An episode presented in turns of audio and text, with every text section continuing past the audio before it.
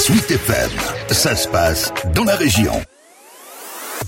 Le premier anniversaire de l'offensive russe en Ukraine, un moment particulier pour les habitants et les milliers de ressortissants qui ont décidé de quitter du jour au lendemain leur pays afin de trouver refuge à l'étranger.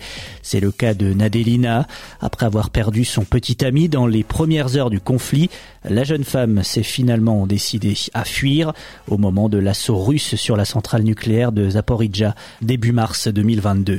Quand elle était prise par les euh, troupes militaires, on a compris que d'accord, ils ne vont pas arrêter. Et on a décidé avec les amis euh, d'aller euh, tout d'abord à Lviv, c'est à l'ouest de l'Ukraine. Et puis j'ai décidé d'aller en Roumanie et puis, j'ai eu des amis français qui m'ont téléphoné et qui m'ont proposé de venir ici, à Rouen. Une décision bouleversante pour Nadelina, qui avait reçu deux offres d'emploi avant le début de la guerre et qui ne pensait pas rester aussi longtemps à l'étranger. J'ai pas expecté que je devrais quitter tout ça et arriver en France ou arriver quelque part dans un pays étranger parce que moi, même si je parle des langues, je n'ai jamais eu euh, ce désir de quitter le pays d'être un immigrant. La première moitié euh, de l'année 2022, je pensais qu'en été, je vais revenir.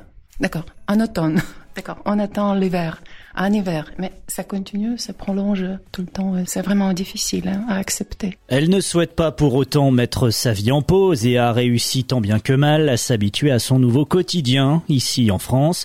Elle a même repris son pinceau après être restée plusieurs mois éloignée de la peinture, pourtant une passion pour elle. J'étais inspirée par votre jardin de plantes. J'ai presque fini une série des, des peintures. J'ai retrouvé ma créativité parce que avant la guerre, j'ai eu des projets. C'était les galeries à, Kiev et c'était aussi les galeries comme en ligne où j'ai essayé de montrer mes travaux, mes toiles. Et puis euh, après, c'est fini. C'est juste, je ne peux pas, je ne peux pas créer quelque chose qui est sombre, qui est macabre, et bien, etc. Je, voudrais quelque chose plus vivante. Je pense que l'art, ça doit venir euh, de l'intérieur. Nadelina compte désormais trouver une opportunité d'exposer ses œuvres tout en conservant dans un coin de sa tête cet espoir fragile d'un retour à la maison.